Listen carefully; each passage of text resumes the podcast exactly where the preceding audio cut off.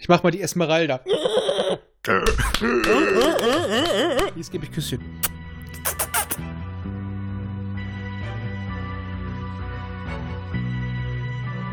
Herzlich willkommen bei Jules Verne's Erben. Science Fiction im Wandel der Zeit. Reist mit uns durch verschiedene Epochen, Geschichten, Fantasien, aber immer direkt in Richtung Zukunft. Servus, wir begrüßen euch wieder auf unseren Nautilus und heute im doppelten Sinne.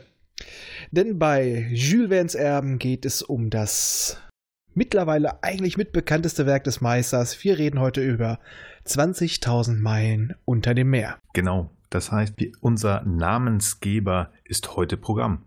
Und das wird, glaube ich, richtig klasse. Also mir hat das richtig Spaß gemacht, mich hier darauf vorzubereiten. Mm, wir haben natürlich wieder Buch und Film und es gibt sehr viele Verfilmungen und haben uns natürlich die genommen, die uns am meisten geprägt hat. Und wer unser Logo kennt, kann sich, glaube ich, denken, welche Verfilmung es ist. Es ist die von Disney aus dem Jahre 54 mit Kirk Douglas.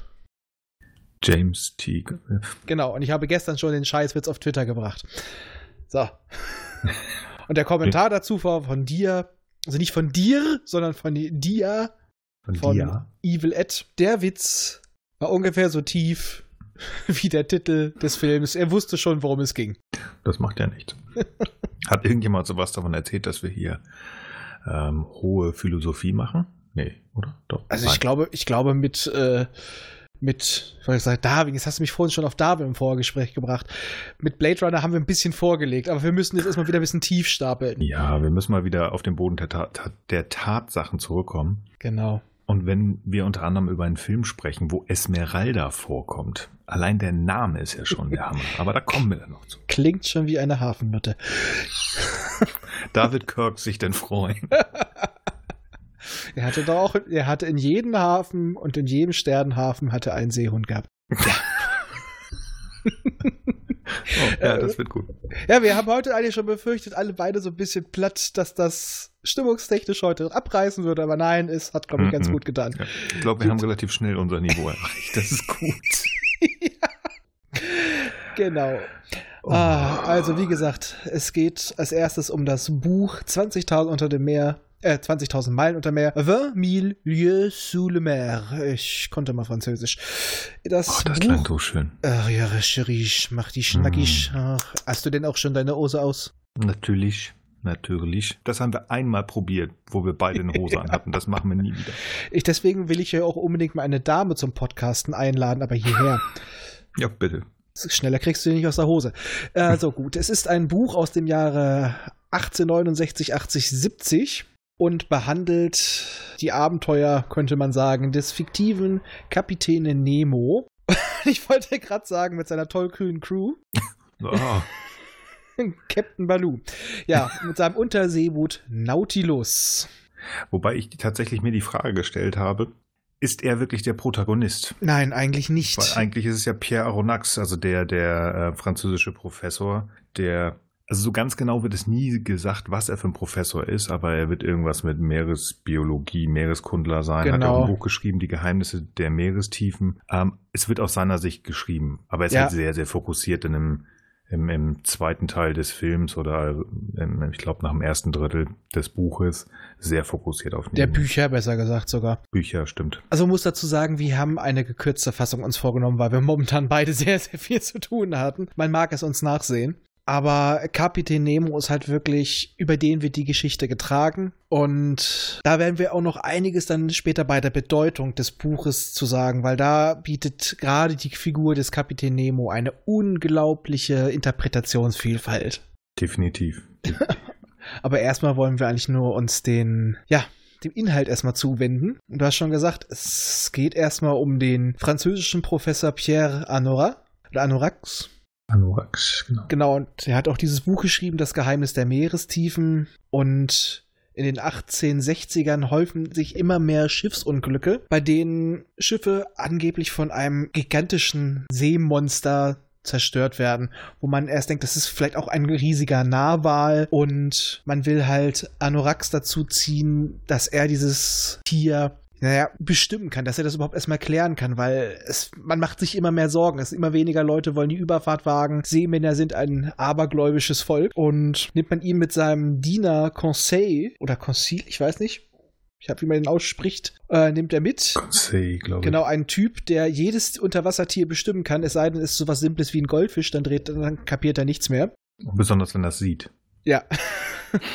und es geht dann auf die Fregatte Abraham Lincoln. Das Schöne fand ich immer noch bei Conseil, er spricht irgendwie meistens in der dritten Person. Mhm.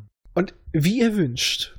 Das ist so, sein, das ist so seine Das halt, das ist halt die Zeit. Ja, vor allem ist es auch die Zeit, ne? ja. Das ist die Zeit, dass der Diener, ich ähm, habe äh, tatsächlich auch die Vollversion, also beide Romane angefangen zu lesen.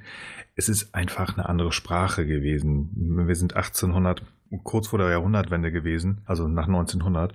Und das ist die Sprache gewesen, auch in der deutschen Übersetzung. Die Schiffe sind da alle noch männlich. Das Tier wird T-H-I-R geschrieben, also das ist halt die andere Frage. Und so passt natürlich auch Conseil dazu, der seinem Herrn und Meistern immer, sie, jawohl, hm, also sehr gediegen. Ja, aber er spricht auch manchmal von sich in der dritten Person. Aber ich fand es mal Mhm. sein, seine Catchphrase, wie er wünscht, das hatte Mhm. manchmal auch so ein bisschen was Bissiges. Also ich habe das manchmal so empfunden, dass der da auch. Manchmal war so ein bisschen, bisschen, bisschen Zynismus, bisschen Sarkasmus drin. Definitiv. Also manchmal habe ich auch gedacht, so, muss das jetzt sein? ja, nee, das stimmt. Aber gut aufgebaut, die Rolle. Ja. Oder Figur. Dann sticht die Fregatte ja in See und das auch nicht gerade nur für zwei Tage. Und sucht halt extrem lange. Im Nordpazifik war das, glaube ich. ähm, Korrekt. Dass äh, dieses Ungeheuerwesen, wie auch immer, und an Bord trifft, treffen Conseil und Aronnax den kanadischen Harpunier Ned Land. Ja. Das ist so ein bisschen so ein wortkarger Wahljäger, ähm, aber der kommt mit dem Aronnax ganz gut klar, denn die in seiner Heimatgegend wird halt Französisch gesprochen und das ist natürlich ganz toll für den Ned Land, weil Aronnax ist ja Pariser oder Parisianer, weiß nicht, wie man das ausspricht. Kommt aus Paris. Pariser. Wie das Kondom. So können die halt zusammen äh, ein bisschen Französisch schnacken. Genau. Und der Ned Land kommt halt so ein bisschen wie so ein kerniger Traditionalist rüber, weil während das Schiff tatsächlich mit, wie soll man sagen, Harpunkanonen, ich weiß nicht, wie man das richtig nennen könnte, ausgestattet ist, zieht er es noch vor, die Harpune selbst zu schleudern. Oldschool, würde man heute sagen, ne? Das ist so einer, der vertraut lieber auf sich und seine Kenntnisse als auf die Möglichkeit, das Ding mit ordentlichem Druck aus dem Rohr zu schießen. Also so richtig kerniger Typ. Ja. Wichtig ist halt, so viel redet er nicht Ja. im Buch. Hier im Buch. Ich glaube, dann kann man relativ überspringen. Also die suchen da und das wird, geht so weit, dass die Besatzung der Abraham Lincoln schon fast anfängt zu meutern, weil die haben irgendwann keinen Bock mehr unter ihrem äh, Kommandanten Farragut hieß er, Farragut, äh, genau. hinterher zu laufen, weil der sagt auch, also der möchte das machen, das ist sein Auftrag, ne? Hier finde das Ungeheuer, finde raus, was da die ganzen Schiffe platt macht. Glaubt zwar nicht dran, aber er ist halt einfach so, das ist mein Auftrag, das mache ich. Der ist Soldat, der macht das. Korrekt. Aber irgendwann sagt die Mannschaft so, jetzt ist Feierabend und ich glaube, sie geben ihm noch drei Tage. Und da sagt er auch, okay, gut, ihr habt ja auch recht. Und wie es in einer guten Geschichte sein muss, kurz vor Auslaufen des Ultimatums trifft man auf das mysteriöse Wesen und der Harpunier findet es. Und ähm, ich glaube, das ist eine relativ lange Hin- und Herjagd. Also sie haben sie, glaube ich, noch in der Nacht oder am äh, Ich meine auch, da war eine Verfolgungsjagd förmlich auch. ja. ich glaube, das, es war in der Nacht oder am späten Abend und Farragut sagt zu Aronnax, nee, nee, nee, wir warten bis zum Tag. Da haben wir bessere Chancen, dieses Monster zu, oder was auch immer das ist, zu treffen, zu finden und einzufangen, zu töten, wie auch immer. Und da wird lange hin und her und her und hin und also am nächsten Tag dann. Es fühlt sich so ein bisschen an, als würde dieses Ding mit der Farragut spinnen. Und letztendlich hat die Farragut das gleiche Schicksal zu ereilen wie die Schiffe vorher. Auch nicht ganz so schlimm. Also ist, ähm, die Farragut sinkt nicht, aber ist aber schwer beschädigt. Und in diesem Falle, ähm, während dieser Jagd, wollte Ned Land natürlich seine Harpune schmeißen. Hat nicht so ganz geklappt. Er fällt mit Boot, glaube ich, ins Wasser. Mhm. Er sollte vom Boot ausschmeißen. Und auch Aronnax und Conseil, die fallen, fallen wirklich ins Wasser.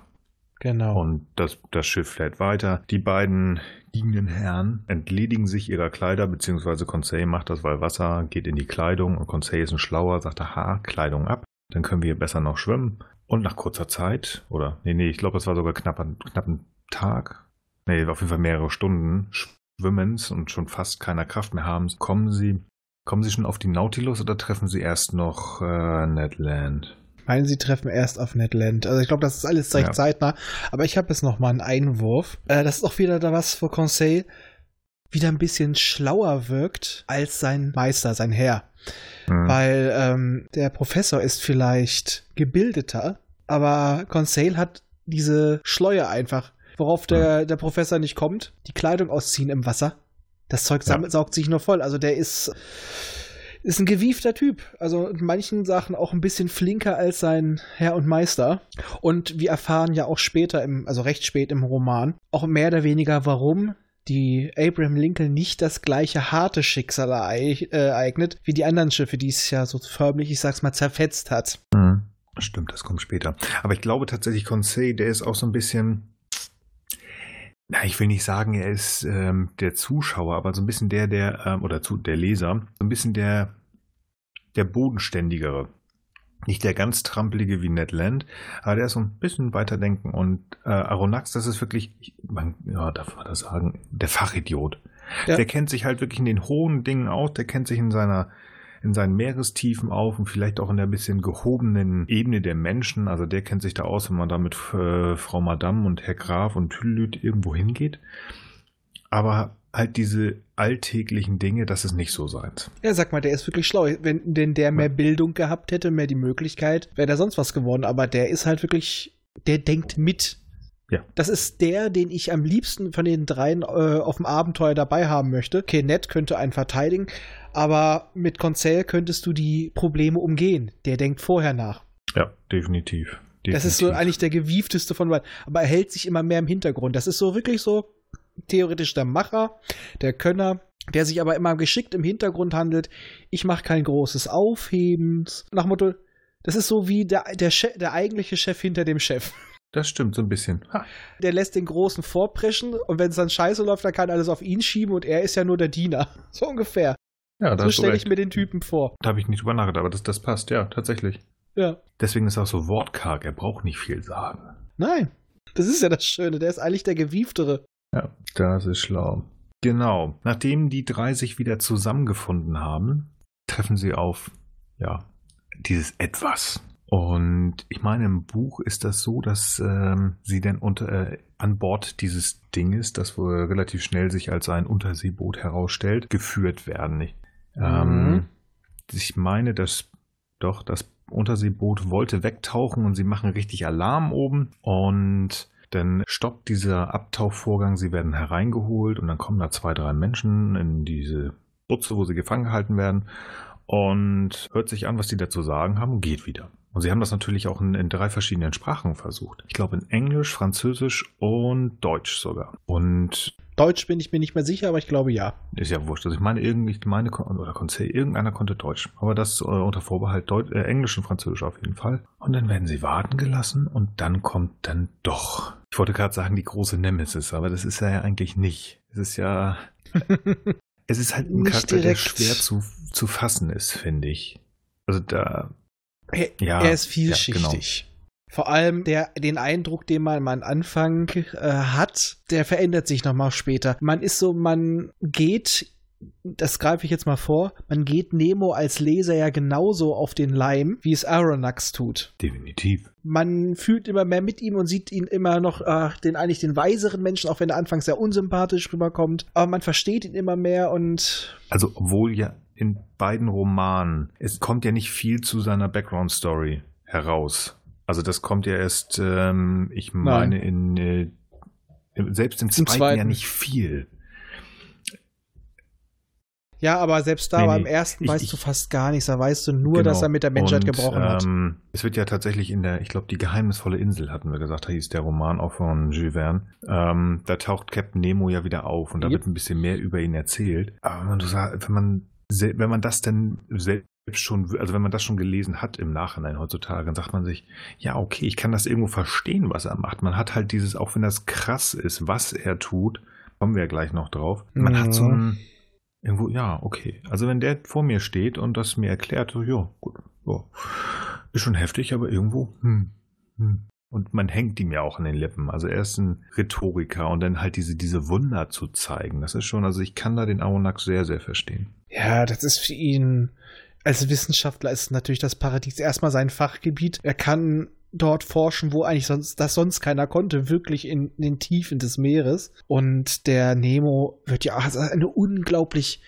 charismatische, ein herrischer Mensch, aber ein unglaublich charismatischer Mensch dargestellt. So musste dieser Charakter auch sein, weil sonst hätte sein ganzer Werdegang, zu dem wir dann ja noch kommen später, hm. gar nicht funktioniert.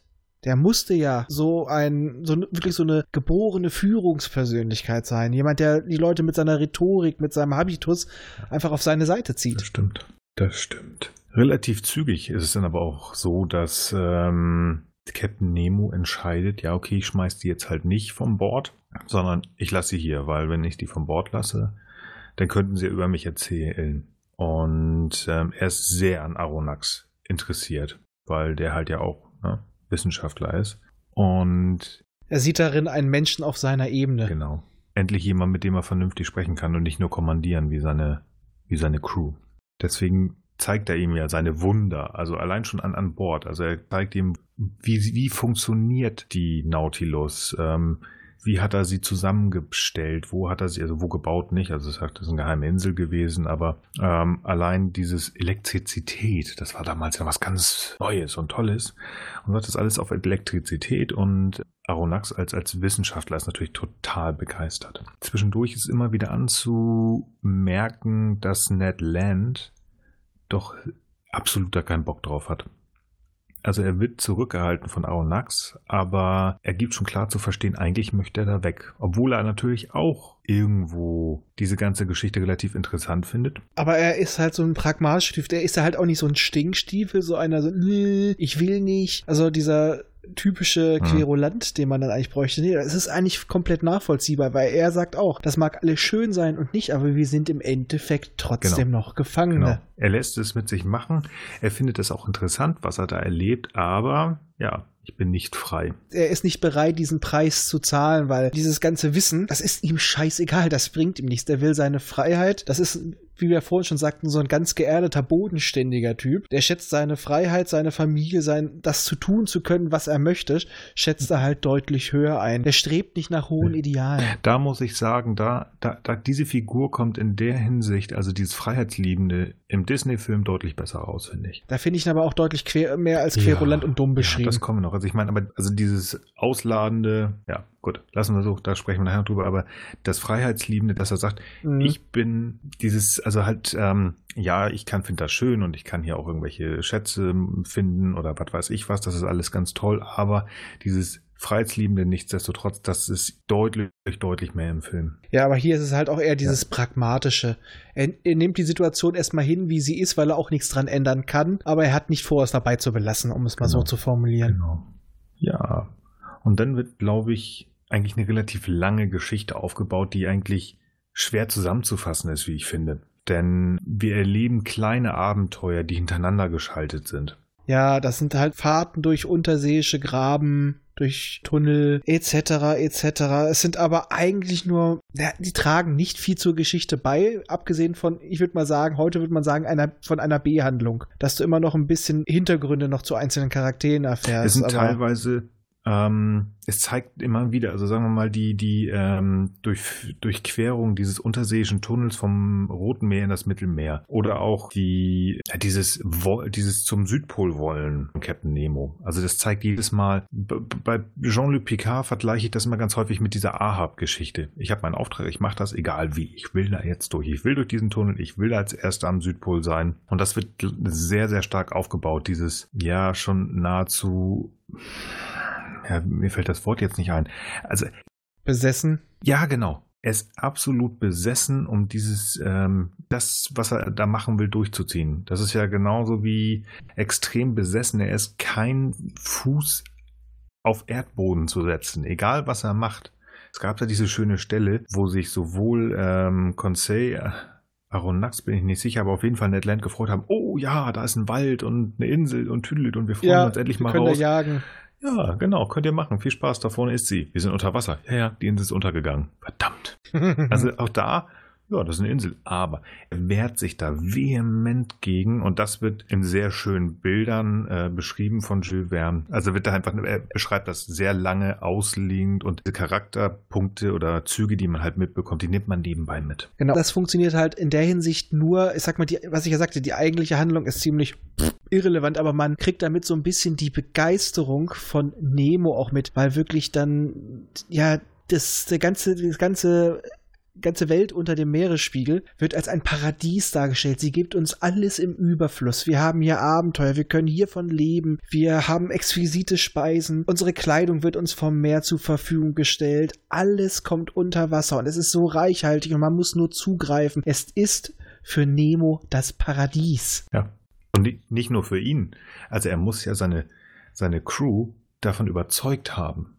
Ja. Denn die stehen ja ohne Widerworte hinter ihm. Und das ist halt auch das, was die anderen überzeugt. Ich meine mal, es werden versunkene Schätze gehoben. Und so geht es halt auch den drei Schiffbrüchigen, vor allem natürlich Anorax und auch dem Leser, man wird so richtig reingezogen, denkt so, oh, das ist toll. Ich wäre jetzt auch gerne dabei, ich würde auch gerne auf der Nautilus reisen. Ich würde auch ja sagen, ich bleibe auf dem Schiff. Ja, definitiv. Hallo? Wann kommt man schon mal nach Atlantis? Ja. Und da ging's. Also das ist schon, ja. Nichtsdestotrotz hat man ja immer wieder diese Phasen, wo Aronax und äh, seine Gefährten immer wieder naja, eingeschränkt werden. Das hat Nemo ja von Anfang an gesagt. Es kann gut sein, dass sie einfach mal für längere Zeit, weil er denn irgendwas anderes zu tun hat. Und da schwingt immer wieder was mit. Und sagt so, hm, also bei, bei Aronax und seinen Begleitern, dass sie sagen, irgendwas stimmt doch hier nicht. Warum dürfen wir uns jetzt nicht mehr frei in der, in der Nautilus bewegen? Was passiert da? Gelegentlich gibt es auch mal einen kleinen Ruck in der Nautilus. Ähm, mhm. Es ist halt relativ offen. Es kommt später heraus, was in dieser Zeit passiert, was dann ja auch den Bruch einläuten wird oder was den Bruch dann herstellt. Aber durchgängig, also gerade bei den, bei den niederen, sage ich jetzt mal, also bei Conseil und Net, ist es schon so, dass das relativ zügig geht, dass sie sagen, hm, hm, hm, also eigentlich wollen wir wieder weg. Und Aronax ist wirklich noch sehr geblendet. Relativ lange sogar. Ähm, ich habe irgendwann mal gelesen, und das passt eigentlich ganz schön, er sitzt zwischen, zwischen zwei Stühlen. Ja, einerseits die wissenschaftliche Neugier und diese ideale Welt, die da unten ist. Und das, was bei ihm immer mehr durchsickert, dass auch die, die, die von ihm mit immer mehr idealisierte Persönlichkeit Nemo ganz düstere Schattenseiten hat. Und es ist auch einen Preis hat. Genau, genau. Ich weiß gar nicht, ob man dann schon dahin gehen kann, äh, zu sagen, wo es halt, wes weswegen halt äh, er merkt oder was da passiert. Das ist halt denn doch am Ende oder am Ende ist es ja noch nicht, aber es ist dann doch schon dieser Punkt, als ähm, die drei Schiffbrüchigen nicht eingesperrt worden sind und sie mitbekommen, wie Captain Nemo eigentlich schon kaltblütig ein Schiff versenkt. Das halt mhm. da, was er auch am Anfang äh, mit der Farragut, nee, Quatsch, nicht mit der Farragut, mit der Abraham Lincoln, mit Captain Farragut drauf, gemacht hat. Und im Vorhinein ja auch. Also immer wieder Schiffe versenkt und sie kriegen das mit. Ich muss aber auch sagen, ich habe immer Farragut noch als Schiff im Kopf. Ich weiß nicht, woher es kommt. Ich meine, weil es eine Farragut gab. War das nicht sogar eine, gab es nicht sogar eine Farragut bei Stargate? Ja. Bei Star, Star Trek meine ich? Bei Star Trek, ja, ja. Die Farragut ähm, ist, glaube ich, das Schiff, das die Überbleibsel der Enterprise D abholt in Generations. Aber da müsste ich jetzt genauer nachgucken. Nee, aber eine Farragut gab es mehrfach sogar, ja. Gut. Ja, aber jetzt haben wir ja auch schon ein bisschen übersprungen, als Nemo offenbart, warum er diese unglaubliche Abneigung gegen die Menschen hat auf dem Land. Vorher sagt er auch mal, ja, die Menschen sind primitiv, sie führen Kriege, seine Technik darf nicht dort an die Leute gegeben werden, aber dann erfährt man mal auch, dass er seine Frau und sein Kind verloren hat unter ziemlich, ich sag mal, miesen Umständen. Mhm. Denn er war Sklave. Er musste abbauen in ich weiß gar nicht mehr, das habe ich jetzt aus dem Film. War das im Buch auch Hura Pente? Da, über, da überlege ich gerade. Ich meine, im, im Buch wird das gar nicht klar.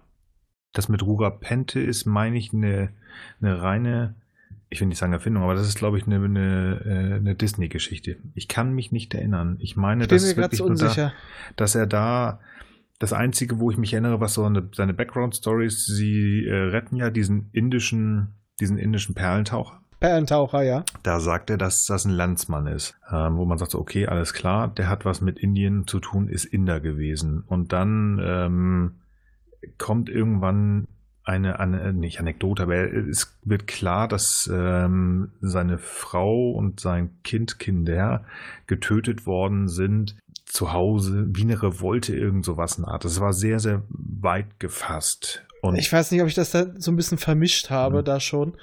Aber ich dachte halt bei ihm immer so an das indische Kastensystem. Mhm. Dass er eigentlich auch schon immer ein schlauer, gewiefter Typ war, aber aufgrund der Kaste im Endeffekt wahrscheinlich einer sehr niederen, ähm, dazu gezwungen war, ich sag mal, förmlich Sklavenarbeit zu leisten. Das kann gut sein. Also ich tatsächlich habe ich ähm, mir noch mal ein bisschen Captain Nemo näher angeguckt. Er ist sogar äh, Sohn eines Rajas gewesen. Okay. Ähm, und zwar. Wird das im Roman erwähnt? Das wird im Roman nicht erwähnt, aber es kommt ähm, in der geheimnisvollen Insel von Jules Verne. Okay, das habe ich halt nicht gelesen. Ich auch nicht. Ich habe nur ein bisschen nochmal nachgeguckt. Ähm, und demnach, also die geheimnisvolle Insel, und äh, da drin steht, dass äh, Captain Nemo Inder ist und als Prinz Dakar geboren wurde. Er ist Sohn eines Rajas. Ah. Und sein Sohn hat ihn mit, äh, beziehungsweise sein Vater hat ihn mit zehn Jahren nach England geschickt, um dort gute Erziehung zu erhalten und späten gegen die Briten kämpfen zu können. Weil der Vater gesagt, hier die die Engländer, die unterdrücken sein Land. Und dann hat die Nemo eine Revolte angeführt, die blutig niedergeschlagen worden ist und dabei ist seine Familie getötet worden. Daraufhin hat er seine restliche Knete genommen und hat dann irgendwo auf einer geheimen Insel die Nautilus gebaut. Und ich sag mal, das ist auch sinniger als das, was dann auf jeden Fall im Film dargestellt wird. Ja, also Oberpente ist klasse. Also das ist natürlich ähm, wir wissen jetzt, wo Star Trek äh, 6 das her hat. Aber ja. nee, also ich, ich, ich meine tatsächlich, dass das ähm, in, in beiden Bänden sehr, sehr vage gehalten wird.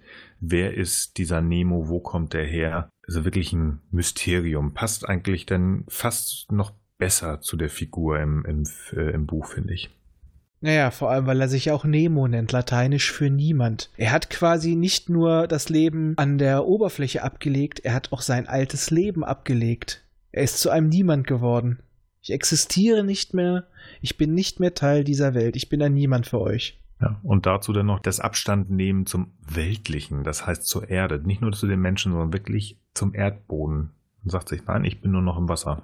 Also das ist schon ein krasser Schritt. Man könnte auch sagen, er ist dem generell gleichgültig über, gegenüber geworden, aber teilweise zeigt es sich ja halt auch schon fast als Hass. Ja. Auf der also das, Entschuldige. Weil es auch, auch für ihn, glaube ich, auch einfach diese Erinnerung, diese Verkörperlichung von seiner Vergangenheit ist, die er vielleicht auch bewusst. Man könnte auch sagen, er ist einfach vor seiner Vergangenheit geflohen. Ja, definitiv. Und gleichzeitig halt auch gesagt, ich mach, ähm, ich mach was dagegen und startet ja eigentlich nichts anderes als als ein Rachefeldzug. Ja, weil er ja auch primär auf Kriegsschiffe oder auf Schiffe, die halt, was damals auch nicht selten war, Lieferungen für Waffen etc. für die Herstellung. Ja, wenn man sich überlegt, dass die meisten äh, großen Räder zu der Zeit englische waren, also auch mit solchen Namen wie East Indian äh, Trading Company oder sowas in Art. Ähm, das ist ja alles Englisch jetzt, äh, mit englischem Witz gewesen. Also. Und damals war halt auch noch das große englische Empire. Ja, definitiv. Der hat im Endeffekt einen kleinen Krieg geführt, aber nicht in der Form, ich bestrafe euch, sondern ich sorge dafür, dass ich, ich nehme euch immer mehr Mittel, dass ihr den Krieg in die Welt tragen könnt. Ja. Weil es war ja auch so, das britische Empire hatte seine Macht durch seine Marine. Es war eine Seemacht. Definitiv. Und er hat dafür gesorgt, dass sie auf ihren, ihren Meeren nicht mehr sicher waren. Ja, das stimmt. Und was ist daraus geworden? Oh, ich wollte es nicht sagen. Weiter. Eigentlich haben wir Nemo jetzt eigentlich sehr gut herausgearbeitet. Ja, da kann, kommt noch ein bisschen was, aber wir wollen jetzt erstmal noch zum Ende kommen. Meinst du denn, dass das, äh, das Ende in der Hinsicht, dass er es halt doch nochmal so einen Twist macht, nachdem er dieses äh, letzte Schiff auf gut Deutsch gesagt genau. gemacht hat? Ja, genau.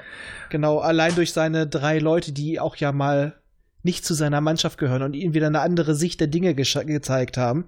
Die, seine Mannschaft stellt ihn ja nicht in Frage, die sind ihm ja förmlich hörig. Hm, ja. Er wurde nie in Frage gestellt in seinen, äh, seinen Entscheidungen. Und das bringt ihn tatsächlich wieder zum Nachdenken, ob mehr, also ich habe das so verstanden, dass er dadurch durch seine Kaltblütigkeit Zweifel hat, ob er jetzt zu dem wird, was er bekämpft. Genauso habe ich es auch verstanden.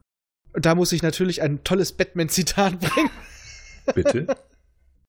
Du weißt doch noch äh, aus dem zweiten Teil, man ist äh, so lange der Held, bis man stirbt oder bis man selbst zum Feind wird, den man bekämpft hat. Sehr gut. Sehr gut, ja.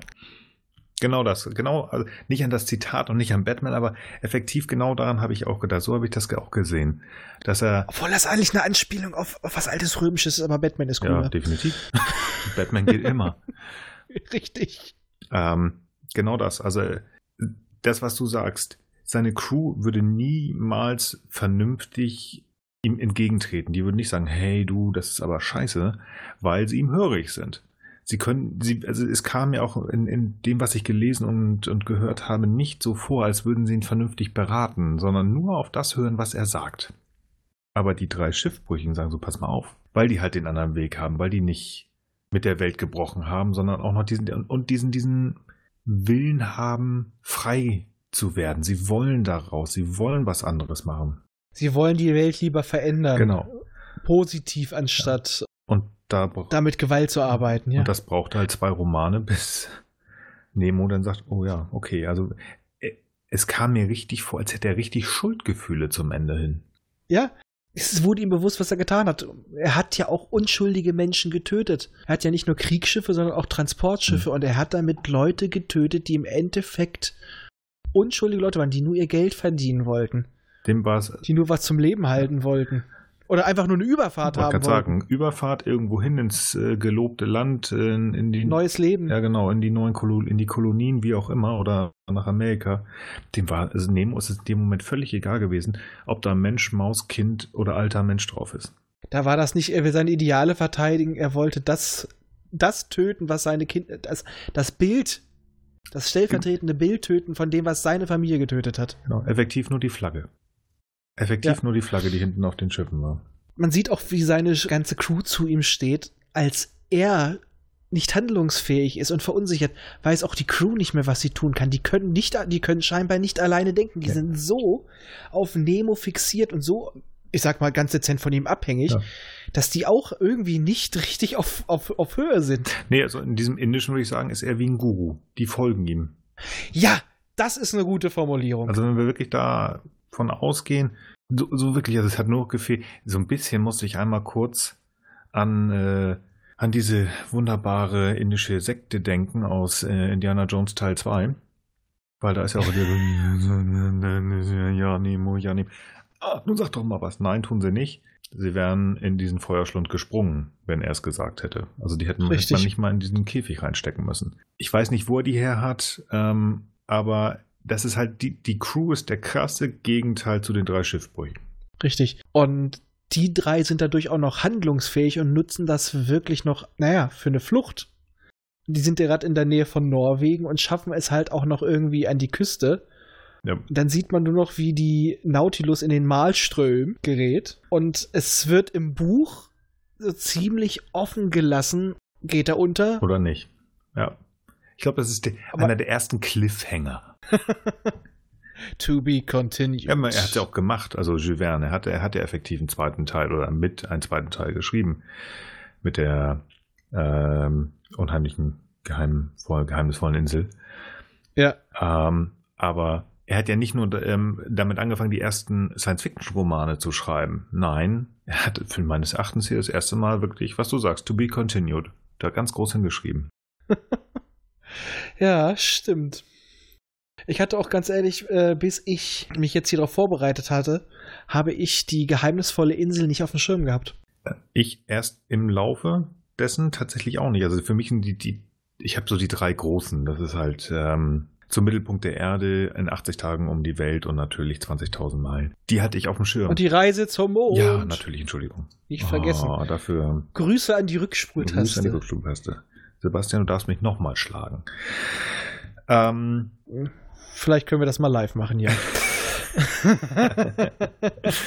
Auf jeden Fall, ähm, die hatte ich präsent und jetzt so im, im, im Rahmen der Recherche, so, oh, der hat ja doch deutlich mehr geschrieben. Auch dann nach seinem Tode hat, ja. hat sein Sohn ja noch mehr rausgeschmissen. Also das ist ja am Anfang gar nicht so richtig, so ein paar Ideen, aber dann irgendwann ist er auch so ein bisschen promoted worden, hat angefangen zu schreiben. Und das ist ja echt unglaublich viel gewesen. Und äh, tatsächlich die Unheimliche Insel steht bei mir auf der, auf der To-Read-Liste.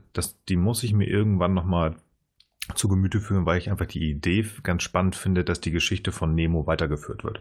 Genau. Ich werde mir halt auch nochmal die nicht gekürzte Fassung, die dann auf ein Band runtergedampft ist, sondern komplett beide und dann auch nochmal die geheimnisvolle Insel zu Gemüte führen, wenn ich Ruhe ja. habe. Das ist dann etwas, was man dann genießen muss. Definitiv. Denn jetzt kommen wir nochmal dazu, weil viele Leute meinen immer Jules Verne. Nebenbei ähm, können wir mal sagen, wann der gute Mann geboren ist. Es ist nämlich ein wunderbares Datum. Also einen besseren Geburtstag gibt es nicht. Es ist nämlich der 8. Februar mhm. 1928. Wer am 8. Februar Geburtstag hat, das muss ein guter Mensch sein. Jetzt könnt ihr euch ungefähr denken, wann ich Geburtstag habe. Am 24. März? Genau. Okay. ähm, es wurde beziehungsweise es wird immer noch von ganz vielen Leuten mal gesagt, ja, der hat im Endeffekt damit das U-Boot erfunden, das mhm. war ein Visionär. Nein, er hatte schon recht früh nach seinen ersten Geschichten, das war noch erstmal die Reise in einem Ballon oder so ähnlich. Das war genau. eine der ersten Veröffentlichungen. Und da hat er dann schon, weil er auf viele Sachen eingegangen ist, wo er was drüber gelesen hatte, hat er dann auch ganz viel Post von Wissenschaftlern bekommen stand da mit denen in Korrespondenz. Also er stand eh in höheren Kreisen. Also er hatte äh, Kontakt zu, den sollte man auch kennen, Alexandre Dumas. Die drei Musketiere. Genau. Er hat eigentlich auch ursprünglich Juris, Jura studiert. Also er war nicht schlecht gestellt und dadurch hatte er auch gute Kontakte. Und die haben ihn alle auch mit, mit Infos versorgt. Er stand mit ihnen in Korrespondenz. Was er gemacht hat, war eigentlich, er hat Ideen weitergesponnen. Ja. Es gab ja auch zu der damaligen Zeit schon Unterseeboote. Es gab vorher schon mal was ähnliches. Äh, in der Form, wie man es auch kennt. Wer den Film gesehen hat, der rote Korsar, weiß, was ich meine. Du hast ihn gesehen? Ja, klar. Wunderbar, ich mag dich.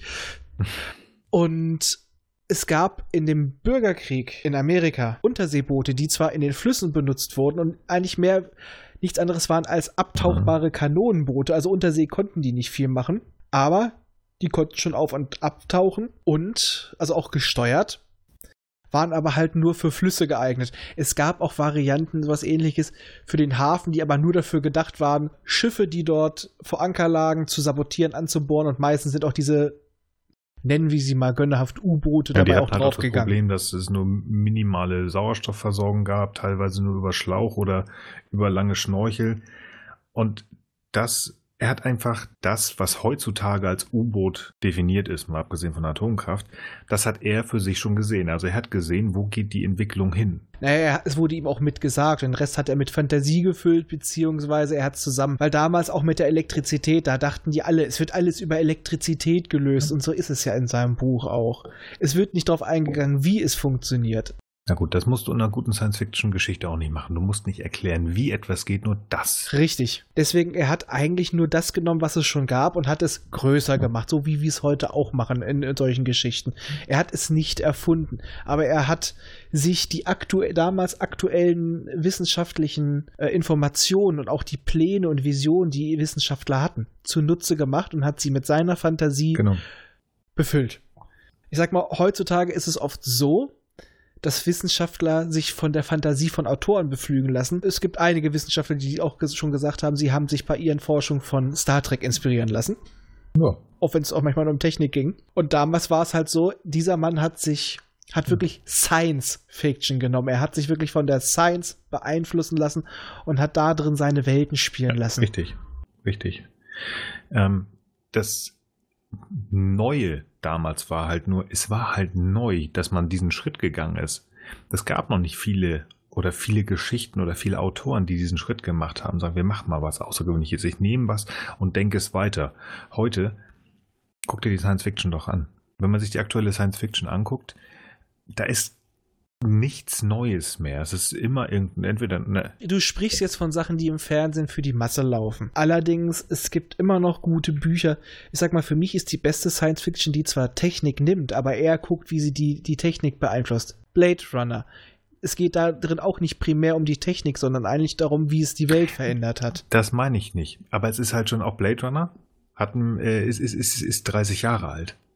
Ja, doch, über 30 Jahre alt. Ja. Weil was 2049 gemacht hat, ist ja nichts anderes als darauf aufzubauen. Das will ich sagen. Das heißt, es ist ganz, ganz viel schon ausgedacht worden von fliegenden Autos, wie sich auf irgendwas, ähm, was sich verändern könnte. Dafür muss man aber auch sagen, solche Geschichten gab es auch noch deutlich vorher. Wenn du dir mal so alte Zeichnungen und so weiter, Anführungsstrichen, ja. Comics anguckst, da siehst du auch schon aus deutlich früheren Zeiten fliegende Polizisten, die einfach nur Schwingen auf dem Rücken tragen und so weiter. Aber damals war es halt auch eine spannendere Zeit. Muss auch noch bedenken, Elektrizität war was völlig, war für viele Leute was fast schon magisches. Das meine ich halt. Es war halt, er hat neue Sachen genommen. Es war eine Aufbruchszeit, ja. Das waren aber noch Sachen, die Leute halbwegs erfassen können. So die Grundprinzipien haben wir heute ja schon eigentlich so ziemlich erforscht. Wir haben, ne, da gibt es nichts mehr Großes zu entdecken. Du kannst nicht mehr mit einer Expedition noch einen weißen Fleck noch irgendwo auf der Landkarte erkunden. Gibt es nicht mehr. Außer unter Wasser. Es ist, ja, aber selbst da ist schon einiges. Ja. Aber trotzdem, das ist es, es ist einfach, wenn du jetzt erforschen willst, du musst in höhere Dimensionen gehen, du musst ins, ins Theoretische gehen. Das, was ein normaler Mensch in diesen damaligen Zeiten zum Beispiel ein Bauer oder sowas, gar, äh, der mit sich sowas nicht beschäftigt, gar nicht mehr erfassen mhm. kann. Genau. Es ist einfach. Das war, das war da damals eine Zeit des Aufbruchs. So Sachen, wo, wo man auch quasi, das war Wissenschaft zum Anfassen, um es mal so zu sagen. Und es war nicht jedem zugänglich. Dadurch war es auch an, also die, die vielleicht unteren Schichten, die halt nicht lesen konnten, wollten, sollten, wie auch immer, die haben es nur erzählt bekommen. Heute du hast es gerade gesagt, natürlich, es gibt noch schöne Bücher, die auch neu denken, aber ich meine, die allgemein Science Fiction ist ja durch Netflix, äh, HBO und was weiß ich nicht was, CBS, äh, es ist ja zugänglich. Du musst es nur noch streamen und gucken. Ja, und es geht weniger um die Science. Damals war es wirklich noch Science Fiction. Jetzt ist es eher, naja, Science Fiction, ja, Fiction. hat sich dann noch mal mehr aufgespaltet. Also ja ich meine, wann, wann, wann ist das letzte Mal wirklich jemand aus einer Science-Fiction-Geschichte so herausgegangen, dass er sagt, daraus mache ich was? Das ist schon ein bisschen her, meines Erachtens nach. Hm, kommt drauf an. Also es gibt viele Leute, die sich immer noch von gewissen Geschichten inspirieren lassen. Ja. Aber du, bis daraus was rauskommt, das dauert heutzutage, weil ja. es geht es halt um so theoretische Konzepte. Das meine ich. Also wirklich, ich glaube, ähm, das ist tatsächlich, glaube ich, in den 80er Jahren gewesen, wo halt das NASA-Projekt angeschoben worden ist. Wir wollen in den, äh, das ist ja noch durch die, durch die Original Series Star Trek zum Beispiel gewesen. Also Star Trek, muss man einfach so sagen. Das ist. Ah, doch, ich hätte was. Gewesen. Ja, bitte. Äh, Google ist doch recht erfolgreich langsam, dass die an einen Universalübersetzer arbeiten. Durch Star Trek. Ja, du hast recht, aber das ist auch wieder. Es ist häufig Star Trek. Ich wollte jetzt gerade ähm, das iPad nennen. Ja, aber das ist auch schon über zehn Jahre her, dass, Richtig. oder gut, fast zehn Jahre her, dass Steve Jobs das vorgestellt hat. Das ist auch Star Trek gewesen. Und aber äh, ein Tablet halt, gab es vorher noch von Microsoft, wollte ich nur erwähnen. Das war noch nicht erfolgreich. Nee, genau. Also alles gut. Ich, ich mag Apple, aber ich will es nicht hochloben. Es ist einfach nur etwas, was für mich funktioniert. Kauft das, ja. was ihr wollt. Ich kriege kein Geld von denen. Noch nicht. Wenn das passiert, oh. ähm, nein, es ist halt nur anders. Ich glaube, wir drehen uns beide um den gleichen Punkt. Es war früher anders aufzunehmen, es war mehr die Faszination der Science und heute ist es halt nur noch ein kleiner Teil, der wirklich die, die, die, die, die Science, die Wissenschaft nimmt und mehr halt dieses Verzaubern der Fiktion haben möchte. Wissenschaft war früher noch für die allgemeine Bevölkerung und auch generell, es war noch ein Abenteuer, es war noch oft mit Abenteuer verbunden. Jetzt ist es sehr viel Laborarbeit und genau. Rechenarbeit damals. Wenn du noch was entdecken wolltest, dann bist du teilweise noch wirklich auf Expeditionen groß gegangen. Es das ist doch das, was, womit das Buch anfängt, effektiv. Aronnax sitzt, glaube ich, in New York. Der war auf einer Expedition, will eigentlich zurück, und dann kriegt er den Brief von Farragut und sagt, hey, komm mit. Oh, ja gut, dann gehe ich noch mal ein halbes Jahr an Bord. Alles klar. Hey, Forschung mhm. ole. Das wird heute kaum noch einer machen. Ja. Und dann würde ich auch mal sagen, um es das Buch halbwegs abzuschließen, kommen wir jetzt mal zur Aussage des Buches. Also für mich ging es da weniger um die Technik. Er, das Einzige, was er sagt, er sagt immer, das darf anderen nicht in die Hände fallen. Das war zwar schon eine Aussage, mhm. aber für mich geht das Buch primär soll man sagen, auch so ein bisschen, ich das letztes Mal schon mal benutzt, aber wieder die Identitätsfindung des Hauptcharakters. Dieses, ja. äh, er ist halt kein eindimensionaler Charakter. Er ist, er verurteilt die Menschheit selber für ihre mhm. Verfehlungen. Er ist allerdings auch jemand, der sich hat blenden lassen und durch seine eigene Arroganz, durch seine Hybris dazu hat verleiten lassen, dass er das geworden ist, was er eigentlich bekämpfen wollte. Da finde ich, dass spätere Verfilmungen die Botschaft des Buches deutlich stärker rausgebracht haben. Dieses oder eher eine deutlichere Botschaft hatten. Also hier finde ich das noch so. Ich glaube tatsächlich, dass Jules Verne, deswegen ist Nemo wahrscheinlich auch in den in, in späteren Verfilmungen oder wie auch immer, kommt er mehr raus. Ich glaube, dass, ähm, das sagte ich ja eingangs schon, und ähm, das kann ich auch in Tüdelchen belegen, ähm, dass für Jules Verne nicht Nemo der Hauptcharakter ist, sondern ja. es ist äh, Aronnax. Es soll Bilder geben und da tut mir leid, ich bin jetzt nicht ins, äh, ins Museum gelaufen zu gucken. In ganz frühen Ausgaben, die sind ja schön illustriert. Und da soll es äh, Illustrationen geben, wo man, ähm, wie heißt er, äh, den Aronnax sieht und wenn man Bilder von Jules Verne sieht, dann sind, ist das wohl eine und die gleiche Person. Mhm. Also ähm, er hat diese Reise sozusagen äh, Aronnax stellvertretend für sich machen lassen. Hm, also quasi ist er, wie er sich von anderen Leuten hat inspirieren lassen, hat sie Aronnax von Nemo inspirieren lassen. Weil, naja, er stimmt ja und Jules Verne hat ja auch quasi sich da Technik bedient und äh, Erkenntnissen, die ja auch von und fürs Militär entwickelt wurden. Hm. Also diese, diese Beidseitigkeit, dass es ähm, einerseits dich in ein, wie er es darstellt, Paradies führen kann, hm. andererseits aber auch dein Verderben sein kann. Und das, das kriegt ja auch gerade Aronax halt mit und der macht ja auch diese eine Kehrtwendung, weil er ja doch auch in schon fast in diese Hörigkeit Nemo gegenüber geht und dann doch wieder den Turn macht und sagt, nee, Moment, ich A, kann ich hier nicht bleiben, nicht mit, mit dieser, mit dieser krassen Art, die Nemo hat und mir fehlt die Freiheit und deswegen ja auch wieder geht. Ja, Nemo war ja ganz oder gar nicht, für den gab es keine Grauzone. Schwarz oder weiß, genau. Richtig. Und eine Sache muss ich noch anbringen. Im Buch sind sie zum Südpol getaucht. Mhm. Was ja nicht geht, aber das wussten die damals noch nicht. Damals war denen noch nicht klar, dass unter den Eismassen des Südpols Antarktika steckt. Mhm. Der Kontinent. Damals ja. dachten die noch, das ist genauso nur so ein dicke Eisplatten wie der Nordpol. Das stimmt. Aber da gibt es ja eine nette kleine Parallele. Das erste atomgetriebene U-Boot, die Nautilus. Hm. Die ist unter Nordpol. Das war das erste ja. U-Boot. Südpol war ein bisschen schwierig neben den anderen. Genau. Finde ich hat aber, sich der gute Jules vertan. Ja, aber das finde ich nochmal eine schöne Ehrung. Dass sie ja. das mit dem ersten Atom-U-Boot, okay, Kriegswerkzeug, aber hm. dass sie damit das erste gemacht haben, was er sich damit erträumt hat, nur unter dem Pol, unter dem es ging. Fand ich eine schöne Verbeugung. Super. Also allein schon den Namen, wie gesagt, Kriegsmaschinerie mal weg. Ähm, aber die Ehrung, das machen die Amis ja gerne. Und das nicht nur ähm, von ihren Menschen, sondern Jules Verne ist nun mal Franzose gewesen und trotzdem haben sie dem ersten Atom-U-Boot diesen Namen gegeben, fand ich sehr schön. Gab es ja bei den Raumschiffen dann auch. Gut, dann kommen wir jetzt mal zu der Verfilmung. Und wie gesagt, wir haben uns die Disney-Verfilmung genommen. Ja. Ist die dritte Verfilmung des Stoffes. Das erste war 1907 ein Stummfilm und bei dem 1916 wurde auch schon das erste Mal die vergessen, äh, die geheimnisvolle Insel mit eingebaut am Ende.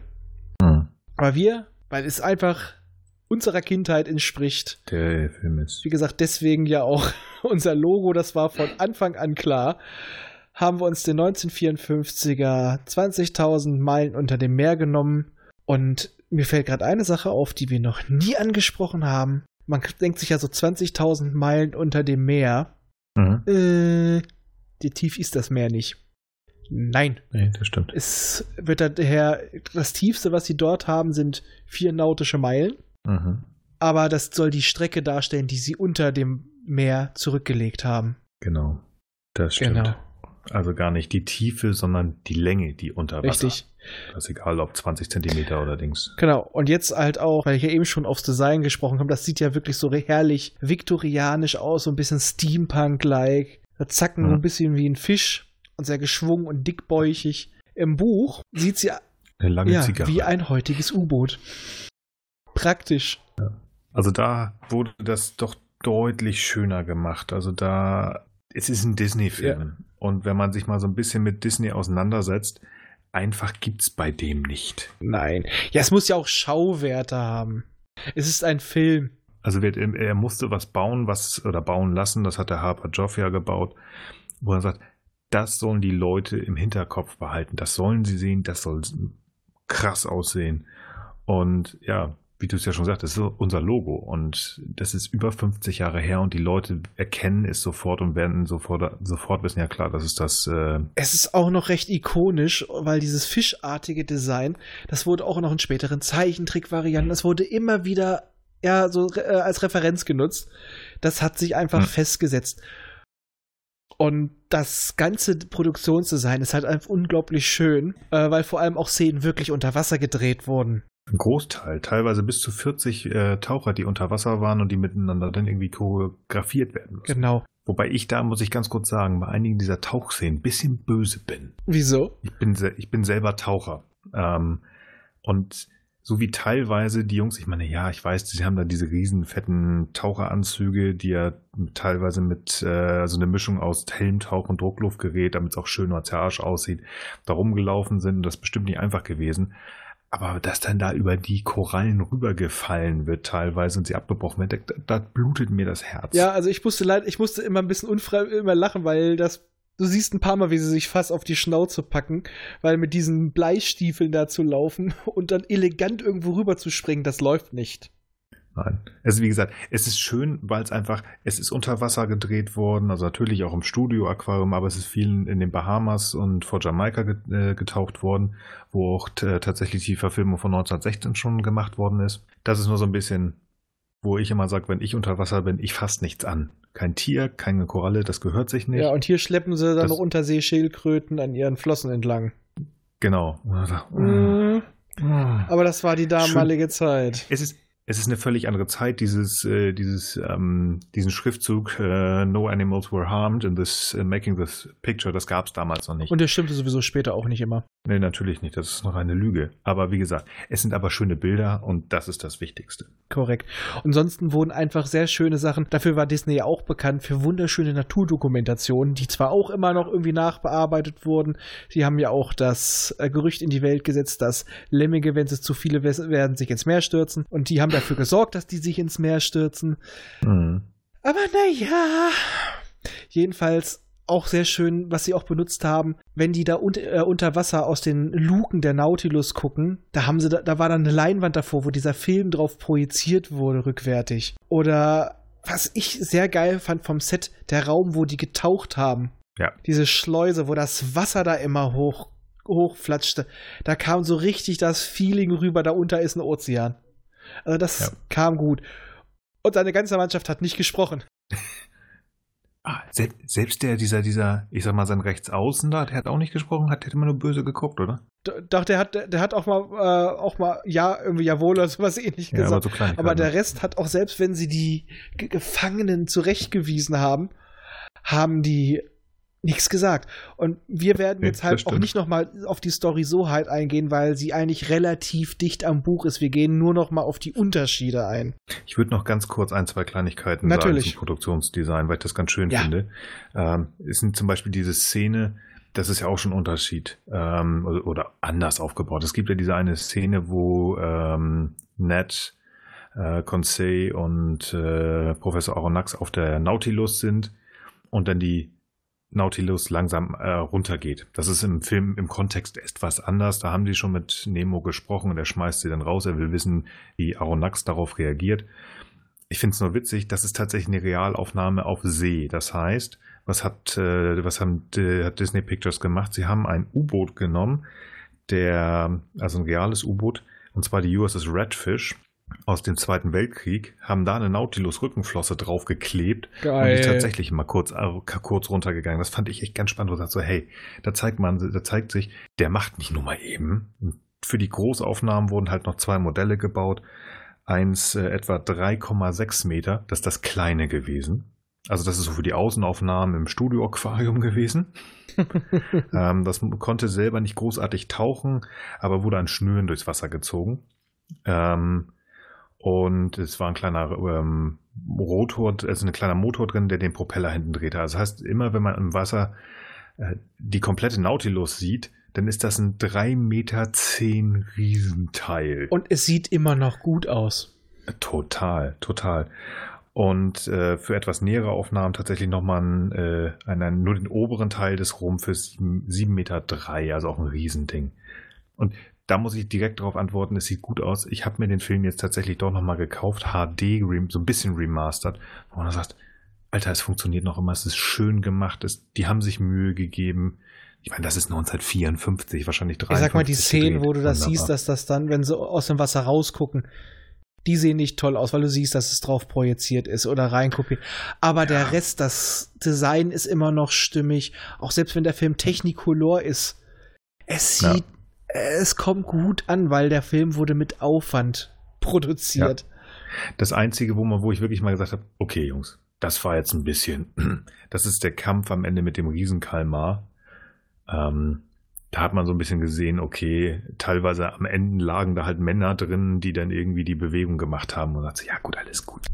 Ja, das hätte man heutzutage, okay. heutzutage ein bisschen anders gemacht, aber wie gesagt, da sind 70 Zum Jahre. Zum Riesenkammer kann ich auch noch was sagen. Da musste ich so ein bisschen lachen, wie der nämlich durchs Wasser gleitet. Also man sieht, damit sich die Tentakel schon bewegen, haben sie ihn mit den Tentakeln nach hinten durchs Wasser gezogen, haben das aber rückwärts abgespult. Allerdings ist ja die Art, wie sich ein Tintenfisch durchs Wasser bewegt, ein Kamar, mit den, mit den Tentakeln entgegengesetzt zur Schwimmrichtung. Mhm. Da musste ich so ein bisschen äh, lachen, weil das ist dieses Bild, was es auch lange geprägt hat, dass auch in anderen Filmen immer der Kalmar mit ausgebreiteten Tentakeln oder sich immer so ja. vorwärts angreift. Das klappt so nicht. Nee. Ja, aber auf jeden Fall, diese Szene ist halt ähm, irgendwo so ein bisschen, ja, nicht, definitiv nicht billig, die war teuer. Aber es ist halt im Rahmen der damaligen Möglichkeiten. Man darf aber auch nicht vergessen, dass das ein Riesenaufwand war, denn die ist sogar zweimal gedreht worden, die Szene. Einmal ist sie bei ruhiger See und Sonnenschein gemacht worden und da hat Walt Disney persönlich gesagt, nee, das finde ich doof. Wir müssen das größer machen, böser, da muss mehr rein. Und dann haben die da wirklich mit. Hallo? Hallo? Hallo? Er ist tot, Jim. Hallo? So, liebe Hörer, äh, ihr habt gerade mitgekriegt, Nils wurde vom Kraken erwischt. Er darf jetzt nochmal neu anfangen. Ja, super. So ist das nun mal, wenn man auf hoher See ist. Nee, also ich, ich, äh, ich wollte ja erzählen, dass das, diese Szene mit dem Kraken zweites Mal gedreht werden musste, weil Walt Disney persönlich der Meinung war, nee, bei Sonnenschein ist das nicht so das Wahre alles nochmal neu, Windmaschinen, jede Menge Wasser. Der Hätte das James Monster Mason, neu designen lassen. Das Monster neu designen, Massen, mach, äh, rein, genau. 28 Mann da reingesteckt, damit es gesteuert werden kann. Captain Nemo, James Mason wäre bei dieser Aktion fast ertrunken und Geschichten zufolge hat das Jahre gedauert, bis der Set wieder trocken war. Also das ist schon, aber es sieht ja auch eindrucksvoll aus. Ja, und es war schweineteuer. 300.000 Dollar. Man muss für die damalige Zeit sagen, äh, damals waren 300.000 Dollar deutlich mehr wert als heute. Ja. Das ist echt viel Kohle für eine Szene. Äh, dieser Film war unglaublich teuer. Disney hat, hat, äh, hat sich noch Geld von anderen Leuten geholt. Vor dem Filmstart hatte die Firma Disney 5 Millionen Dollar Schulden. Und die waren damals schon super erfolgreich. Das muss man sich mal vorstellen. Richtig. Und haben das aber mehr als eingespielt. Ja. Ja. Ist einer der erfolgreichsten Filme, zwei Oscars gewonnen. Ja. Und heutzutage Kultfilm. Ja, und er war ja auch recht hochkarätig besetzt, muss man nicht sagen, ne?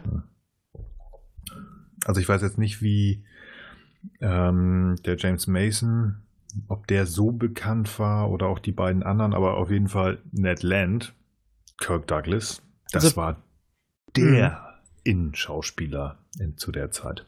Ja, also Peter Lorre kennt man auch aus einigen Filmen, ähm, der den Conseil gespielt hat. Ich weiß, das ist so einer, man weiß nicht unbedingt, wer es ist, aber man ja, erkennt ihn immer wieder. Ja. Und der Mason hat auch so ein bisschen Erfahrung noch mit weiteren Verfilmen. Der hat 59, also auch aus dem Jules Verne-Genre, 59 hat er die Reise zum Mittelpunkt der Erde mitgedreht. Das stimmt. Ja, und hat eine recht imposante äh, Filmografie. Hm.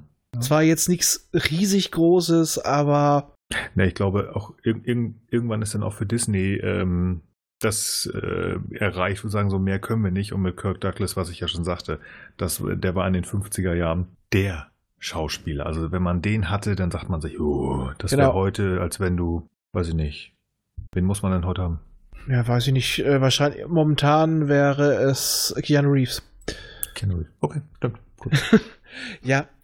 Und Kirk Douglas hat ja sogar, der war ja früher bei der Marine. Also der hat ja so ein bisschen seine Vergangenheit und ich bin aber sehr dankbar, dass es trotz Disney-Film nur zweimal zum Singen kommt. Ich habe die ganze Zeit darauf gewartet, dass irgendwelche Pinguine oder Seepferdchen anfangen zu singen.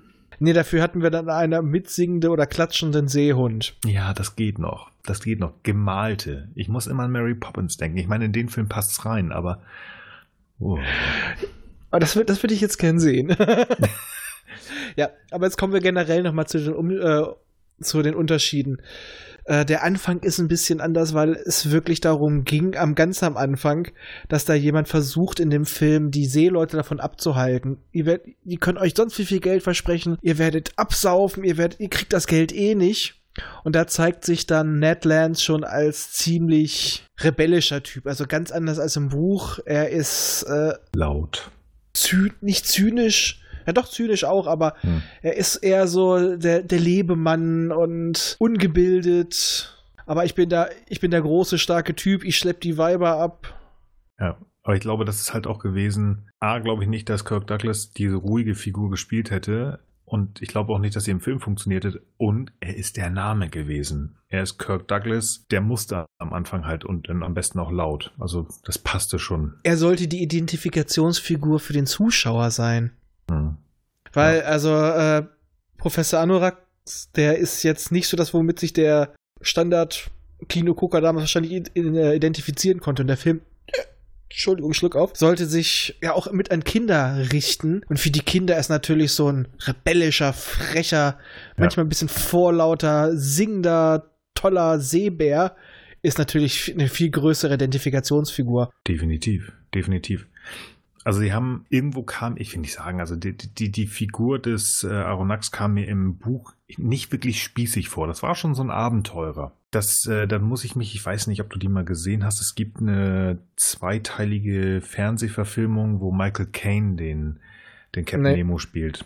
Und da ist die, die Figur von, also des Aronnax, ich habe den Namen des Schauspielers vergessen, der hat lange Zeit bei Grey's Anatomy mitgespielt. Den McDreamy heißt die Figur, glaube ich. Ah! Der, ja! Ah! Ich bin sensibel. Da, nein, aber dann sag nicht sowas wie McDreamy, ich habe Traumen. Ja, aber du weißt dann wen, zumindest, wen ich meine. Ah.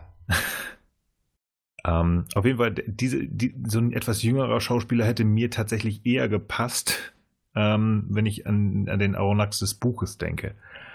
Aber ja, ich, das hätte hier nicht gepasst, nochmal so ein Abenteurer reinzupacken. Deswegen, ja, hast du die Identifikationsfigur ganz eindeutig bei Ned Land slash Kirk Douglas.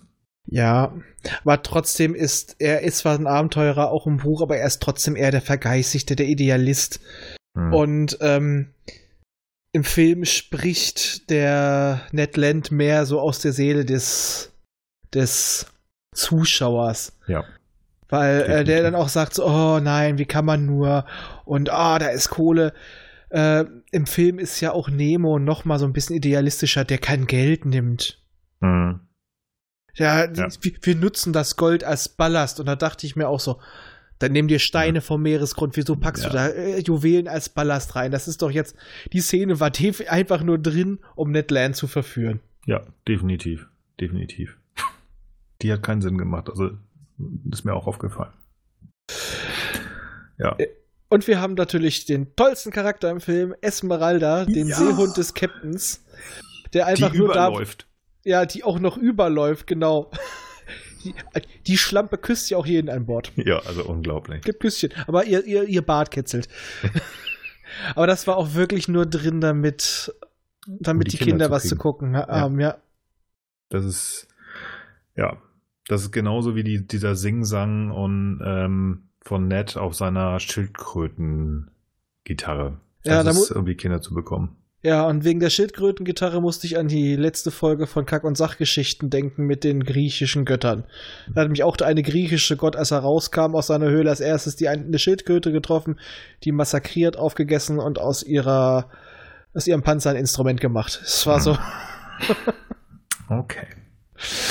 ja. Ja. Denn äh, fand ich tatsächlich, ist, oder ist auch offensichtlich, äh, Conseil ist deutlich anders im Film. Ja, also er wirkt nicht so, so hintergründig schlau, sondern er ist so ein bisschen Fähnchen im Wind. Mhm. Und äh, ich, er, er redet deutlich off, offener mit seinem Herren und Meister. Er wirkt nicht mehr wie so ein Diener, sondern wie ein Assistent. Mhm. Aber ihm fehlt so dieses. Nee, der ist, der ist, der wirkt nicht so schlau, so pfiffig, nicht so wie der, der eigentliche Chef, sondern ich versuche mich irgendwie durchzulavieren. Ich möchte ja schon, mal springt er auf Nett an, mal springt er mal wieder auf Aronax an. Äh, Er ist auch so ein bisschen, oh Gott, oh Gott, oh Gott, oh Gott, oh Gott, Herr Professor, Herr Professor, es geht alles unter, alles schlimm. äh, damit, ich dachte irgendwie mal an die Mappe Show. Dr. Bob, Dr. Bob, Dr. Bob. Ja, genau, genau, ja, sowas. Sowas Das war so mein Ding, so das, das hysterische Etwas zwischendurch, was immer gerne möchte, aber sich nicht traut. Es gibt eigentlich fast immer irgendwo in Büchern oder Filmen oder Serien, wie auch immer, gibt es so eine Figur, die mich nervt. Und hier war es aber auch nur in dem Film. Im, Im Buch fand ich ihn sehr ansprechend. Hier in dem Film ging mir Conseil auf die Nerven. Mich sie gar nicht wissen, welches Konzept du meinst. Ja, ja. er ist genau. das, er ist der Jar Jar Binks. Er ist, er Jar ist Jar. Und jetzt für, für Gregor, er ist die nicht so schlaue Michael Burnham von 20.000 Meilen unter Meer von Disney. Nur, nur, dass Michael Burnham alles gekonnt und gewusst hätte. Ja, natürlich. Das, das ist der im Buch, aber der ist sympathischer und er hat das Unsympathische. Und zusammen mit ihren negativen, negativen Eigenschaften verbunden wie Captain Planet ergeben sie Michael Burnham. Wir schaffen es aber auch jedes Mal, Michael Burnham irgendwie einzubauen. Das oder? wird unser Markenzeichen. Finde ich gut. gut. Und Gregor freut sich. Ach ja, Gregor. La Donna Mobile. Er wird wissen, was ich meine. Donna Mobile. Ich schick dir nachher was. Ich hoffe, ist das eine Referenz auf einen äh, Bruce Willis-Film? Nein, Voyager. Ach du Scheiße. Er ist Vulkanier. Ja. Gut, was haben wir noch? ähm, Im Film rettet Ned Land Captain Nemo vor dem Riesenkalmar. Im Buch ist es umgekehrt. Ja, und da kann man sagen, im Film ist das auch ein Punkt, wo das, also der erste Schritt, wo der Nemo so ein bisschen zum Umdenken schon mal in die Mhm. richtige Richtung gestupst wird, dass sogar Ned Land, obwohl er ihn hasst, ihn gerettet hat. Aber ich fand auch sehr schön seine Entgegnung. Ich weiß nicht, manchmal baut man Fehler. Ich gehe mich jetzt betrinken. Ja. Im Buch ist es ja genau andersrum. Äh, Nemo rettet ähm, den Ned und Ned ist dadurch einfach ihm näher. Also im Buch braucht ja auch Ned deutlich länger, um halt dieses, ja, er ist nicht ganz zufrieden, aber irgendwo ist er doch sehr interessiert und das unterstützt das. Und der Kirk Douglas Ned Land ist halt durchgängig, ich will hier weg, ich will hier weg, ich will hier weg. Und ich ziemlich dümmlich. Ja. Also, wie gesagt, auch beim Essen, wo er dann die, die Pottwallsahne isst mit dem Messer. da ist noch ein Löffel und eine Gabel. Och, ich komme mit dem Messer zurecht. Also da habe ich mich, ich weiß nicht, das kam mir manchmal auch so vor, als ob er das improvisiert hat, so ein bisschen. Das wirkte manchmal. Es hätte so zu Das- ihm gepasst. Ja, das stimmt. Aber es zeigt auch einfach wirklich diesen, den, den unterschiedlichen Stand. Also nochmal zu zeigen, dass ähm, Aronax und Nemo, wie er es ja auch sagt, ein, jemanden auf Augenhöhe sucht und das ist Aronax und Conseil natürlich, also als Diener muss er die gehobenen Schichten unterstützen, also er muss, muss sich da auskennen und da passt Ned ja überhaupt nicht rein. Ja, dann noch dieser große Unterschied ist Rurapente, was dann noch gezeigt wird, um so ein bisschen Ja. die, die, ja, die Motivation von Nemo darzustellen. genau. dass er im Endeffekt da abbauen muss, obwohl es hieß, es wird nicht mehr gemacht, diese äh, Grundlagen für Sprengstoffe. Ja. Genau, das ist einfach, im Buch ist da halt gar nichts zu. Ja. Ja. Und dann natürlich, äh, wo wir schon bei Explosionen sind, Vulkanias Explosion, also Vulkania, die Insel gibt es schon mal gar nicht.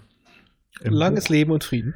Genau, also das ist, ähm, haben wir auch schon gesagt, also es ist, äh, wurden Teile aus dem Buch Die geheimnisvolle Insel direkt in den Film hier mit reingenommen. Im Buch äh, singt oder verschwindet die Nautilus ja im äh, Malström. Mhm. Und hier halt, sie geht ja auch definitiv unter. Also das Richtig. ist eindeutig im Film. Genau, da ist es ja halt auch so, dass vorher schon Ned Land, das gab es ja im Buch auch nicht, er hat sich ja mit diesem Alkohol, mit dem die Schiffe, äh, die Schiffe, die Fische eingelegt waren, hat er sich ja besoffen und den Seehund auch. Hm.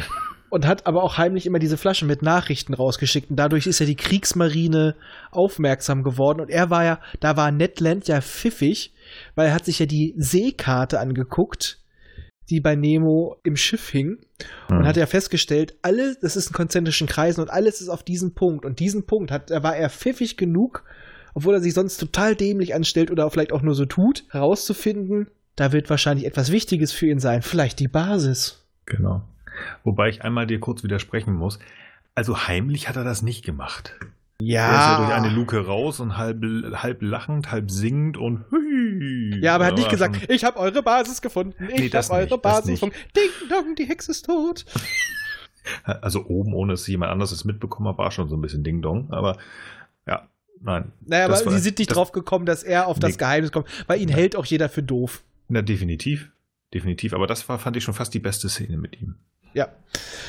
Er, er, er, lacht natürlich auch, der ist einfach nur so, er hat den großen Nemo, er ist überlegen, er hat sein, er hat, er hat jetzt die Oberhand im Endeffekt. Genau. Und ja, zum Schluss ist es dann so, dass die dann alle schon auf dieser Insel Vulkania dann rumoxidieren und als er da einlaufen will, ordentlich Rambule machen. Und er, Nemo hat ja vorher schon angedeutet, dass noch etwas auf der Insel ist, was deutlich stärker ist als TNT.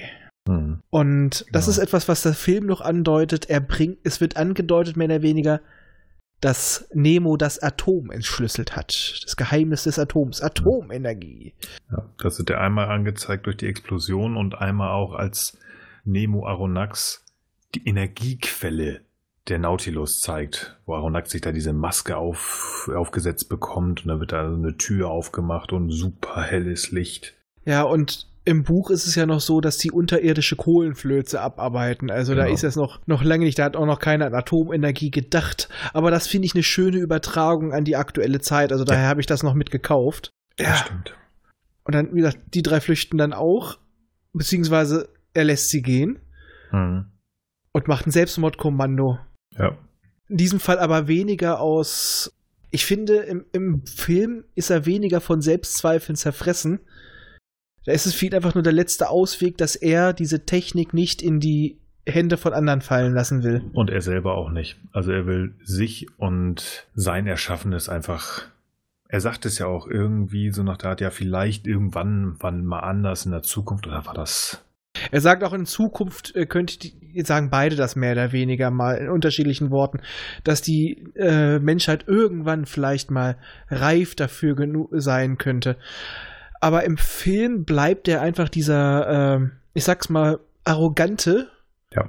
Typ, der äh, es besser weiß. Und so soll er auch gelten. Hm. Es wird zwar mal, es kommt zwar so ein bisschen durch, dass auch das, was er tut, nicht in Ordnung ist, aber es wird nicht so in Frage gestellt. Er reflektiert auch selber nicht drüber. Da im Film ist halt Nemo ein deutlich präsenterer Charakter als im Buch. Und ich finde ihn auch krasser. Ja, er ist noch erbarmungsloses. Ja, genau. das liegt aber auch daran, dass im Film so viel rausgeschnitten wurde, mehr oder weniger. Er ist wirklich auf wenige Sachen runtergebrochen. Es musste schnell verständlich sein. Ja. Obwohl der Film für die damalige Zeit scheiße lang war. Der ist über zwei Stunden lang. Ja, Stimmt, da waren 80, 90 Minuten völlig normal und das ist sehr lang. Aber heutzutage, ich meine, das hat man in den 90ern schon gesehen oder auch in verschiedensten Serien, wo man es gemacht hat. Diesen Stoff kannst du nie, eigentlich nicht in zwei Stunden machen. Selbst wenn du das an Peter Jackson geben würde, der wird da mindestens drei Teile, Teile draus machen. Ja, aber man denkt auch daran, das ist ein Kinderfilm. Das ist so, als wenn du heute ja. äh, Endgame guckst mit drei Stunden. Nicht so schlimm wie die fünf Stunden Variante, von der mit dem Wolf tanzt, aber. Mhm. Ja. Ja, das, das, ist schon ganz knackiger Stoff. Aber ich denke mal, auch Disney ja. hat da so viel Geld reingesteckt, hat da so viel Wert drauf gelegt, da wollte auch keine einzige Szene missen. Und das ist auch gut so. Ja, definitiv. Also die Charaktere sind etwas anders, aber schön ausgearbeitet.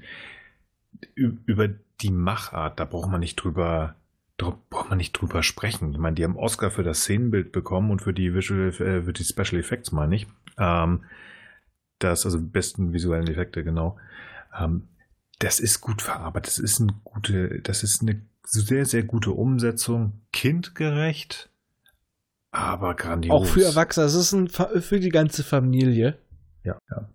Und natürlich muss man Abstriche machen, weil du einfach sagst, wenn er das hätte komplett umsetzen müssen, ja, das wäre über zwei oder drei Teile hat äh, 1954 noch kein Mensch nachgedacht. Richtig. Also und jetzt auch mal die Bedeutung des Films. Ich finde, in dem Film ist es viel, wirklich, kommt die Botschaft viel deutlicher rüber. Schon für damalige Zeit macht die Welt nicht da oben kaputt. Der Mensch macht mit seinem Krieg, mit seiner Industrie. Da wird ja auch wirklich von Umweltverschmutzung gesprochen durch die ganzen mhm. Industrieanlagen. Wir machen das alles kaputt. Und da finde ich, da ist wirklich schon die Botschaft, vertraut drauf. Und hier wird aber auch wieder gezeigt, na, die so ein bisschen in Aussicht gestellt, vielleicht ist die Menschheit ja jetzt reif dafür, für das Atom und so weiter, aber er lässt es immer noch so ein mhm. bisschen offen. Ich finde, der Film traut sich von der Aussage ein bisschen mehr als heutige Disney-Filme. Ja, das stimmt. Das stimmt. Also heutzutage müssen die sehr aufpassen, was sie machen. Das ist ja alles nur Kommerz. Oder das ist ja, ein, es ist ein bisschen versteckt, aber es ist ja eine ganz klare Aussage, die da drin steckt. Ja. Dem Atom. Also, ne? also ganz klar. Du weißt, was ich meine, oder ihr wisst auch, was ich meine. Ja, es, es, kann, es kann etwas Gutes bringen, aber. Ja. Das ist halt genau das, das wird ja eindeutig, das wird ja eindeutig gesagt. Irgendwann vielleicht ist auch diese gefährliche Geschichte, die ja nicht benannt wird, aber die Atomkraft ist ja gemeint, irgendwann kann die uns helfen. Und ein paar Jahre später war es ja auch erstmal das Nonplusultra. Dass man jetzt wieder ein paar Jahre später sagt, hm, Vielleicht sollten wir nochmal auf was anderes umstellen. Aber was wir heutzutage machen mit Sonnenenergie, äh, Windenergie, schieß mich tot. Vielleicht sagen da in 50 oder 100 Jahren wiederum ganz äh, unsere Nachfolgegeneration, oh, was für ein Ich sag nur der Lichtbogenantrieb. Mit hm. Wasser. Ähm, nee, aber ja. damals war es war ja auch aus den 50ern, da war in der Science Fiction. Äh, wer von der Rückspultaste die vier Teile mit der Reise zum Mond gehört hat, wird es verstehen. Es war in den 50ern war irgendwie alles mit Atomantrieb, Atomstrahlantrieb etc. Mhm. etc. Alles mit Atom. Äh, solltet ihr es nicht gehört haben, zieht's euch rein. Wunderbar gemacht. Mhm. Genau. Und ja, und der Film hat die Botschaft immer noch nicht verloren. Es ist nur so, da wird auch noch der, äh, der Meeresgrund als ein Paradies dargestellt, nur dass wir das mittlerweile auch schon zerstören. Genau. Ich wollte es nur gerade als Beispiel sagen. Also ich habe es vorhin gesagt, ich, ich tauche gerne und wir haben vor Jahren, meine Frau und ich haben vor Jahren auf den Malediven mal Urlaub gemacht. Und ähm, ich habe dann etwas später mal einen Tauchlehrer gefragt, Mensch, also wir hatten uns in Ägypten per Zufall getroffen, sag ich, wo sollte man tauchen gehen? Wir waren auf den Malediven. Meinst du das gut? Sagt er, nee, lasst es. Malediven war tauchtechnisch ein war ein Paradies, aber die Korallen sterben. Great Barrier Reef, Australien, es stirbt. Und das ist nicht weil es die Natur ist, sondern weil wir es machen als Menschheit. Und ja, also dieser Film hat, hat, auch heute noch immer die gleiche Aussage. Passt auf unsere, unsere Erde auf. Das wird auch irgendwie der langsam, also es ist erst das zweite Mal, aber ich habe das Gefühl, das wird noch sehr oft unser Fazit sein mit der neuen Botschaft der Werke. Hört auf, die Welt zu ficken. Ja. Das knallhart ausgedrückt. Das war ja schon beim letzten Mal so bei, beim beim äh, Avatar wollte ich schon sagen, beim Blade Runner. Ja. Und ja. Und das ist vor über 50 Jahren ist diese, ist diese, diese Shoutout, ist diese Warnung schon gegeben worden und, ja. und so ein bisschen auch schon in den alten Büchern, weil die haben sich auch schon damals mitgekriegt, als immer mehr, als ja. die Industrialisierung losging, haben sie auch gemerkt, die Kohleschlote, die hauen alles überall raus, die konnten sich noch nicht vorstellen, welches Ausmaß das annimmt. Aber die haben damals auch schon viele gerochen. Das ja. läuft nicht. Es wird, es hat ja auch gestunken wie die Hölle. Definitiv. Ja. Und damit ist das Buchen der Film heutzutage aktueller denn je. Richtig. Es sind zeitlose Themen. Es ist wieder so, Technik ist nicht gut oder schlecht. Es ist das, was wir daraus machen. Mhm. Genau. Und bei Nemo war es halt so, es hat ihn so hart getroffen, dass er sich von dieser Welt lossagen wollte. Er wollte damit nichts mehr zu tun haben. Aber weil wir jetzt gerade so einen schönen Tiefpunkt haben, das hätten wir uns fürs Ende aufheben sollen, dachte ich mir, es kommt noch mal was Lustiges. Wir gehen nämlich noch mal zu weiteren Anspielungen, Verfilmungen des Stoffes oder Anlehnungen generell. Zum Beispiel, die Serie habe ich noch gefunden, beziehungsweise es war ein Sechsteiler, es wurde daraus ein Film gemacht, der ist komplett auf YouTube erhältlich, also kostenlos zu gucken. Und äh, den werde ich auch hier in den Show Notes verlinken. Es ist nämlich der wunderbare Film Jules Verne Abenteuer in Atlantis 1978. Nicht schlecht. Da muss, auch mal, muss ich auch mal gucken. Oder was hatten wir dann noch? Das ist nicht die, die ich meinte. Naja, also es sind ja eine Menge. Nee, es gibt da zwei Varianten von. Das eine ist ein alter Film, das ist, das andere ist ein neuer, der basiert auf einer Serie. Da haben wir was mit Robotern. Da ist es so, Jules Verne hat sich 100 Jahre eingefroren und taucht später wieder auf. Seine, seine Nautilus ist immer noch topmodern. Äh, werde ich alles wunderschön verlinken. Ja, es gibt ja wirklich viele Verfilmungen bis hin zu irgendwelchen Low-Budget-Geschichten, wo es dann plötzlich 30.000 Meilen sind oder ich, ich musste tatsächlich ähm, im Nachhinein auch an eine, du wird, wahrscheinlich würdest du mir gleich durchs das Mikrofon kommen, an eine Serie aus den 90ern denken, wo das Schiff nicht Nautilus hieß und der Captain hieß auch nicht Nemo. Ähm, Sequest! Genau. Genau. Doch, doch, doch, tatsächlich. Ich musste an die Sequest denken. Oh nein. Wo, doch, wo dieser, dieser, ähm, ich meine, ich habe die ersten zwei Staffeln habe ich oh, gerne geguckt, gesagt, die erste. Hieß er ähm, nochmal Captain Captain äh, Bridger. Das ja. war Roy Scheider, der absolute Öko-Nazi. Und ich kann jetzt, ich kann jetzt meinen Sound benutzen, denn sie hatten auf der Brücke einen. Genau, sie hatten Darwin an Bord, um zu zeigen, hey, wir sind total cool mit der, mit der Natur. Nein, also es war ja immer alles so ein bisschen pro Natur und genau die, es ging um die gleiche Aussage. Bloß das Schiff war halt länger, moderner und es war in der Zukunft. Ja, und äh, die Serie hat sich nur ein Konzept, äh, eine Staffel an dem Konzept festgehalten. Ja, ja, es gibt für mich, also mich persönlich gibt es auch nur eine Staffel. Ähm, und sie haben und sie hatten einen Wesley Crusher an Bord. Oh, du hast es mir weggenommen. Ich wollte es gerade sagen. Und sie hatten einen Wesley Crusher, genau. Wesley Crusher? Wesley Crusher. wir sind, die Wech wir sind die Wesley Crushers. Ja, die Crushers. Der Schau Lukas Wollencheck hieß die Figur. Ja, der war früher überall auch in den, in, in den Bravos und so weiter. Ja, ja, ja. Mit seinem Dackelblick und der war ah. noch in ah. irgendwelchen anderen Pseudo-Schmacht-Kinder-Jugendfilmen. oh, ich habe diese Person damals schon gehasst. Ja, ja. Das hat er aber auch selber dann irgendwann kapiert. Ähm, also beziehungsweise nein, er hat es nicht kapiert, das ist falsch ausgedrückt. Das war ihm irgendwann auch zu viel. Und dann hat er das ja auch sich selber und so. Ja, aber das war halt auch wirklich da diese Botschaft, das sollte die Serie auch wirklich mit ja. rüberbringen. Die, die Meer, Meere sind schützenswert, es sollte das Interesse daran wecken. Ja, ganz krass. Ich meine, am Ende war ja auch immer Bob Ballard, der die Titanic gefunden hat und die Bismarck vom Ozeanografischen Institut in Woodshorn. Ja. Und der hat ja immer was erzählt. Also das, ähm, die Sequest ja. hatte auch ein unglaublich geiles Design. Ja. Also wirklich, äh, sie sah aus wie ein gigantischer Tintenfisch, hatte mhm. eine Biohaut und war auch einfach dann, auch als es dann in die Zukunft mit deutlichen oh. Konflikten gesprungen ist, war sie immer noch das Schiff. Ja. Also das, wie gesagt, es gibt drei Staffeln für den oder diejenige, die sich das gerne mal antun können wollen würde, wie auch immer. Kann man alles machen, wenn ihr es macht, hört nach der ersten Staffel auf. Es sei denn, ihr seid Trash-Fans. Weil ich sag mal so, für das Raum, äh, für das Unterseeboot geht es noch mal ins Weltall zu ja. Aliens. Spätestens, wenn und dann, Michael Ironside da ist. Ne? Genau. Dann geht es nämlich zu Aliens, dann kommen sie wieder zurück und dann sind sie noch weiter in der Zukunft. Und dann ist die Erde ein bisschen abgefickt. Und dann, dann hat es so einen Trash-Charme und es ja. ist wieder einer der, der Louise-Brüder drin. Zwei. Stimmt, zwei.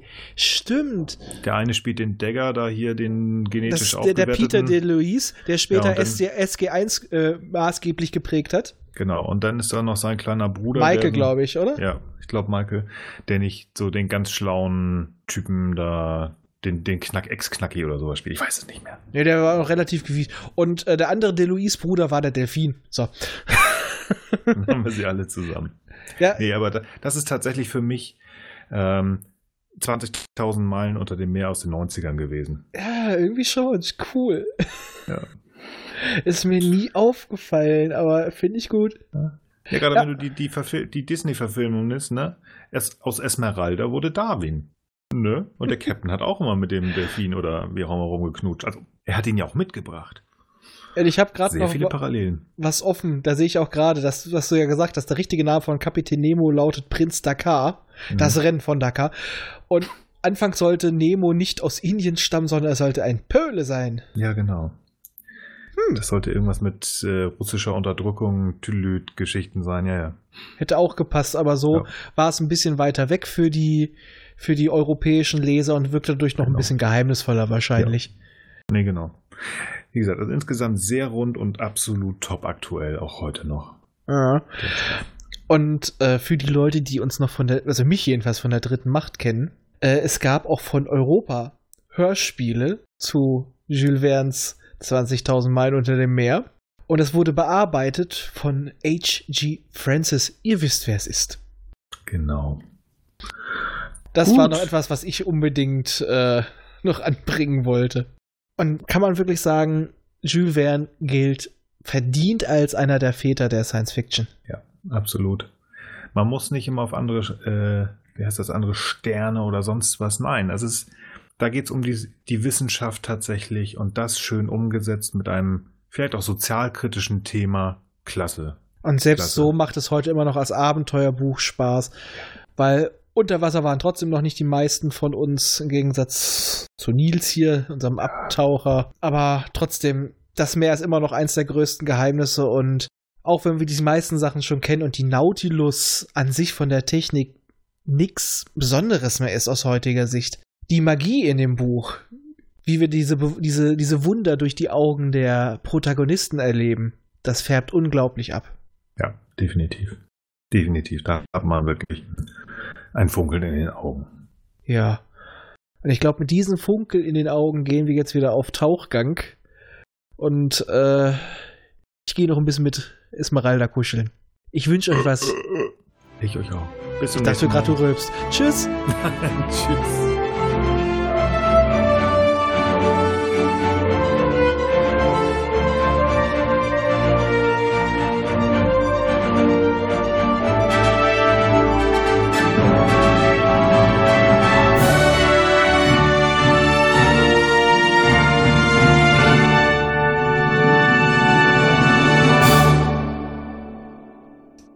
Erreichen könnt ihr uns über folgende Wege.